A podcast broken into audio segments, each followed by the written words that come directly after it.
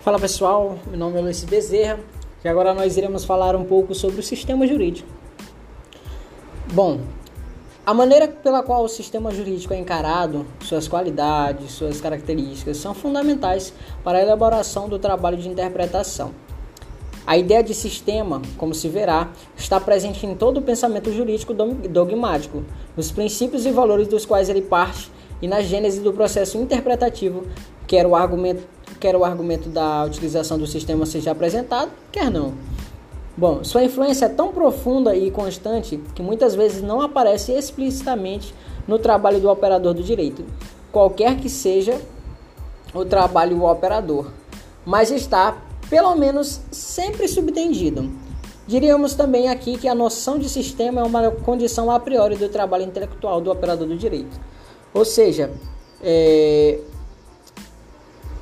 a, a interpretação jurídica, deixa eu ver, sim, o sistema jurídico ele está implementado, na, na, ligado à interpretação. O sistema não é, não é um dado real, concreto, encontrado na realidade empírica. É uma construção científica que tem como função explicar a realidade a que, se refere, a que ele se refere.